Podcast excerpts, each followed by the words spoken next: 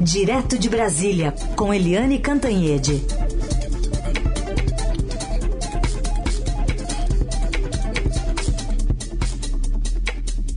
E claro, as perguntas que vocês enviam para Eliane Cantanhede também por aqui. Bom dia, Eliane. Bom dia, Carolina. Bom dia, ouvintes.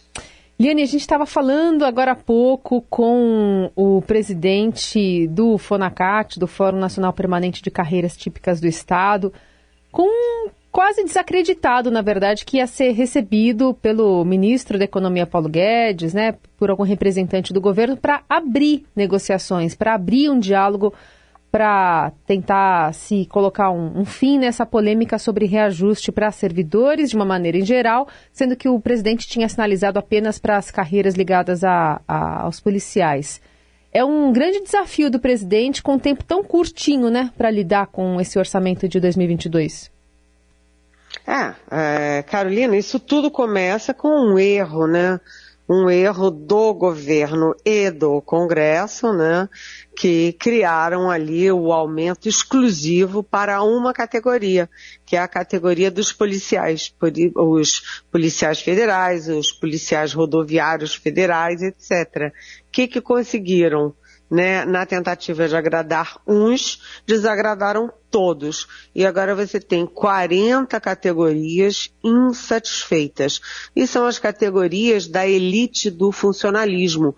Diplomatas, o pessoal do Banco Central, enfim, gente com muito poder de pressão. É, 40 categorias não é pouco. E a pressão começa por cima, começa alta, porque eles alegam que estão sem reajuste há 10 anos e estão querendo 28% de reajuste. Isso criaria um rombo nas contas públicas de é, nada, nada menos do que 84 bilhões de reais.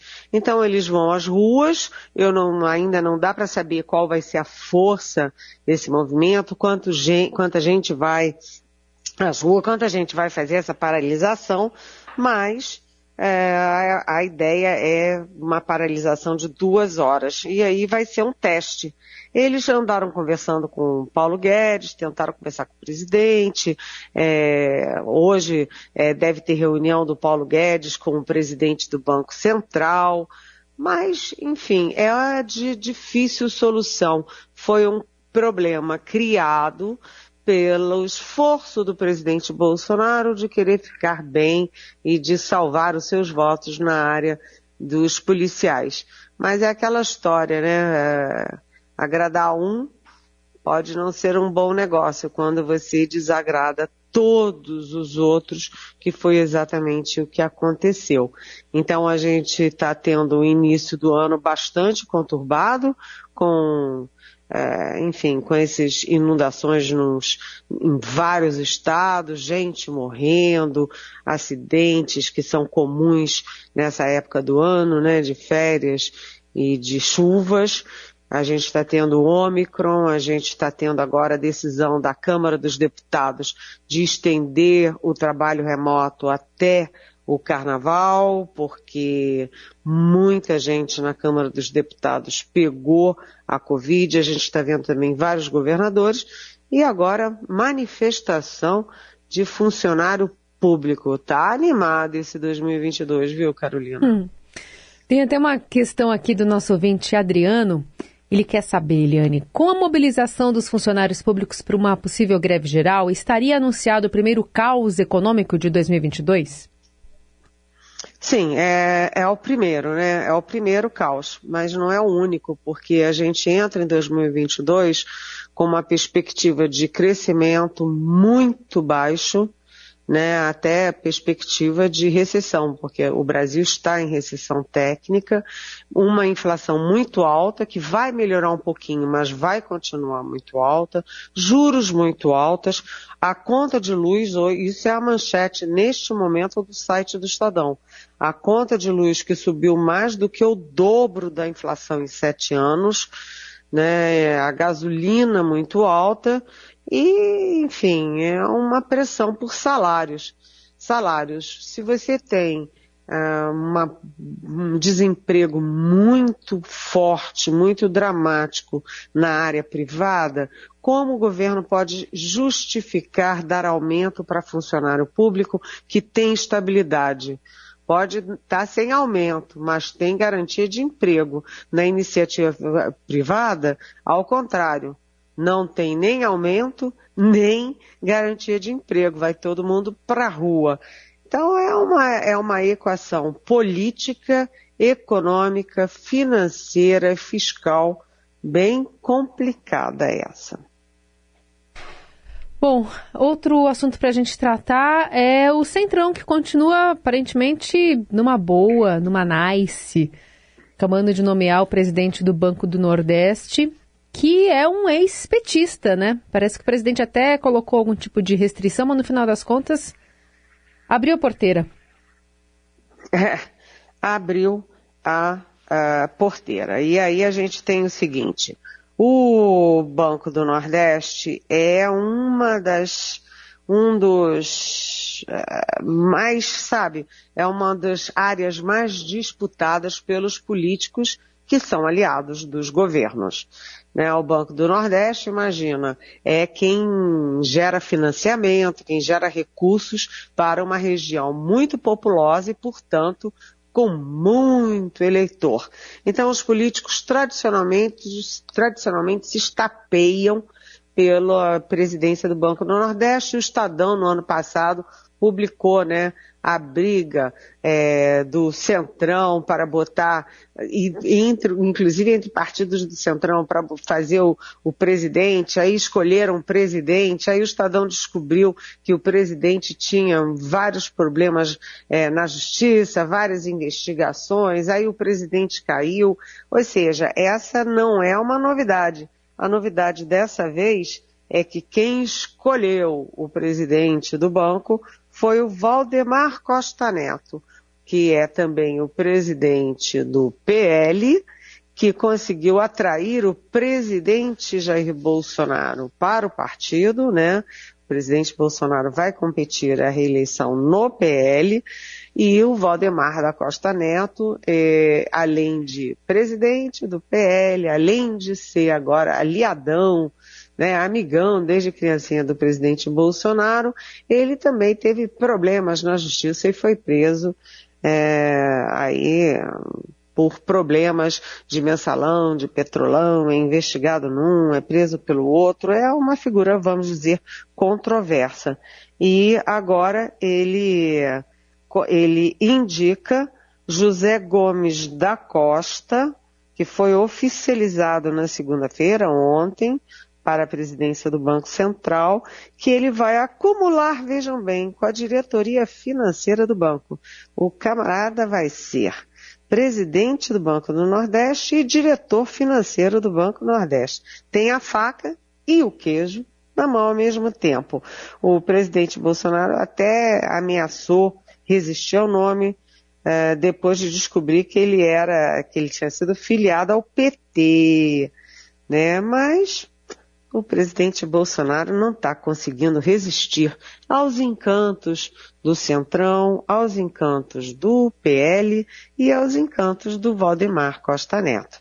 Então, vai ser o ex-petista e vai ficar acumulando presidência do Banco do Nordeste com a diretoria financeira, com a grana do banco. Carolina, quem pode, pode, né?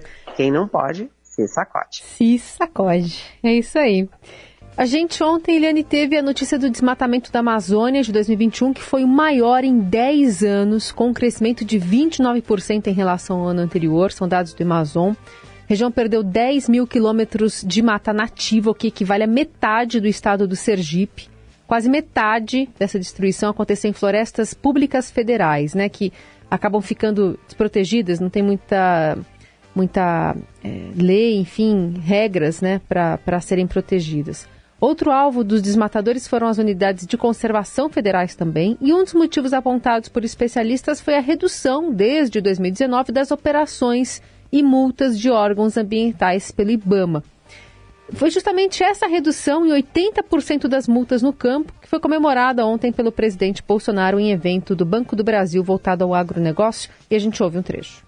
paramos de ter grandes problemas com a questão ambiental, em especial no tocante à multa. Tem que existir? Tem. Mas conversamos e nós reduzimos em mais de 80% as multagens no campo. Isso ajudou em muito também a questão do campo. Vale vinheta, Eliane? É inacreditável, Carolina. Espantoso. Incrível. O que, que é isso, minha gente? Acredite, se quiser.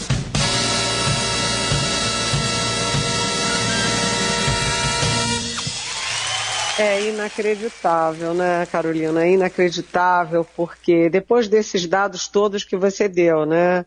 É do Amazon, não é de, de qualquer um, é do Amazon.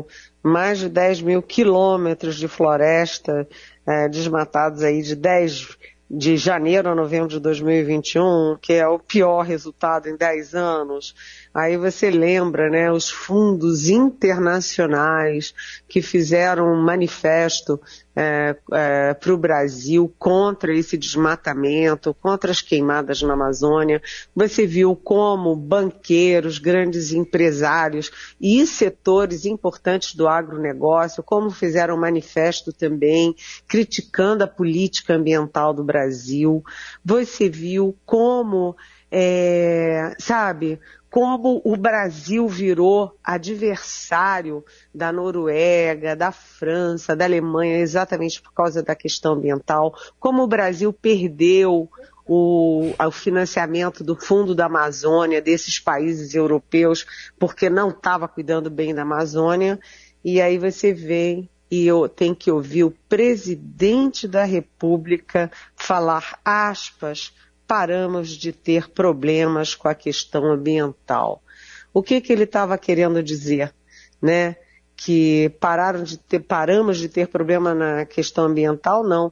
Nós paramos de multar quem criava problema ambiental. Né, o Brasil parou de aplicar multa em madeireiro ilegal, parou de aplicar multa em quem quem queima, quem desmata, quem comete crime na Amazônia. Foi isso que o Brasil fez. Né? É assim, sabe, é chocante você ouvir essa declaração do presidente da República e ele disse mais, ele disse que esse resultado é graças ao ministro Ricardo Salles, que é investigado no, no, no Supremo Tribunal Federal por ser aliado, por ter uma parceria com quadrilhas que desmatam ilegalmente e que exportam para o exterior madeira nobre obtida ilegalmente da Amazônia. E o mesmo ministro Ricardo Salles, que caiu, né, que foi afastado do cargo. Né? É, se ele era tão bom, por que, que ele é, foi afastado do cargo? Né? Ele, o Ricardo Salles, que é um advogado de São Paulo que jamais tinha pisado na Amazônia. É uma é, é um sarcasmo, né? um soco no estômago você nomear para ministro do Meio Ambiente do Brasil um camarada que nunca pisou na Amazônia, nunca estudou a questão amazônica, nunca é, conheceu biomas, nunca nada, né? Não tem nada a ver com nada mas o presidente também elogiou de quebra, fez elogios também, disse que isso é graças à ministra da Agricultura, Tereza Cristina, que é sim, essa sim é uma ministra elogiada, que é uma ministra que é considerada cautelosa ali no trato do meio ambiente, que é conhecida internacionalmente, mas vamos ver por que que ele, uh, o presidente elogiou a Tereza Cristina. Bem, neste momento em que ela é cotada para ser vice do Bolsonaro, uhum. achei interessante. Achei uma sinalização. Além disso, Carolina, tem mais, né? A, a Tereza Cristina, ela é, obviamente, ministra da Agricultura, ela é ligada ao agronegócios, é, ao agronegócio, ela é do Centro-Oeste, é do Mato Grosso do Sul, e, portanto, é uma forma do presidente é, fazer ponte com o eleitorado que é fortemente dele, não mais o grande agronegócio que está muito ressabiado, mas os produtores é, rurais médios e pequenos de Mato Grosso, Mato Grosso do Sul, mesmo no sul do país, ainda são base eleitoral do Bolsonaro. Quando ele defende o fim das multas e defende a Tereza Cristina como vice dele, ele está fazendo uma sinalização eleitoral. E, obviamente, dane-se meio ambiente e Amazônia, né, Carolina? Sim, sim. Muito bem, vamos seguir acompanhando também as manifestações do presidente com esse viés político aí, tudo pensado em outubro de 2022. Eliane, tem perguntas aqui dos nossos ouvintes, uma delas da Jussara de São Paulo, é, perguntando aqui, se você acha certo a justiça ou o Estado obrigar a vacinação de criança que frequenta a escola? Oi, Jussara. É, primeiro, eu acho que essa é uma não discussão nesse momento. Por quê? Porque você tem 20 milhões de crianças, as aulas vão começar e não tem vacina para todo mundo. Pelo contrário, né? Você tem 20 milhões de crianças e o que está previsto para chegar em janeiro não chega a 5 milhões de doses. Uhum. Portanto, não dá para discutir nesse momento se vai ser obrigatório ou não. Você não pode tornar obrigatório uma coisa que o Estado não é capaz de oferecer. Né?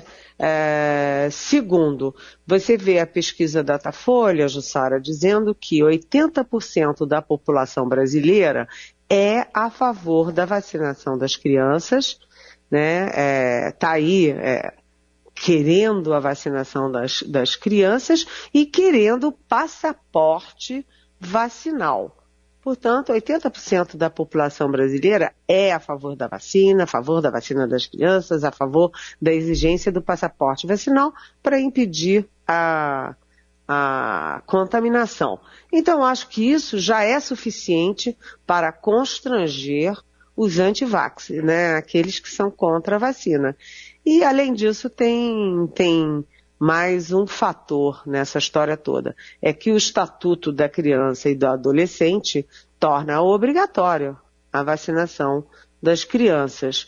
Né? Portanto, Jussara, eh, já tem muita lenha na fogueira, já tem álcool, já tem eh, muita combustão eu acho que não está na hora ainda da gente discutir obrigatoriedade. Eu acho que essa obrigatoriedade está vindo naturalmente dos próprios pais. Hum.